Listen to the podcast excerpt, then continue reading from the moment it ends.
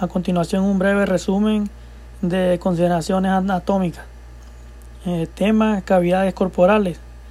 Eh, ¿Qué es cavidad corporal?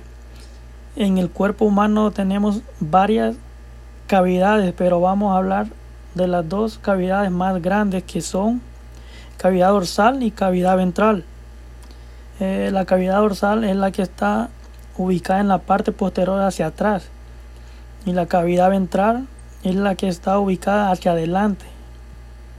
Eh, la cavidad dorsal está dividida en dos, en cavidad craneal y conducto vertebral. Eh, cavidad craneal es que tenemos y encontramos en el cerebro, en el cerebelo y el tronco acefálico. Y el conducto vertebral lo encontramos en la, médula, en la médula espinal y las raíces de los nervios espinales.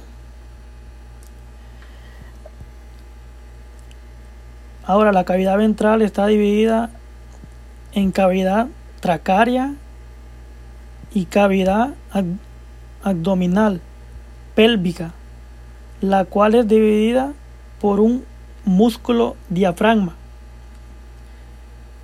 Eh, la cavidad abdominal pélvica tiene dos espacios, pero no están divididos por un órgano.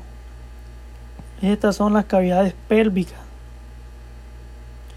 Este es el resumen breve de las cavidades corporales.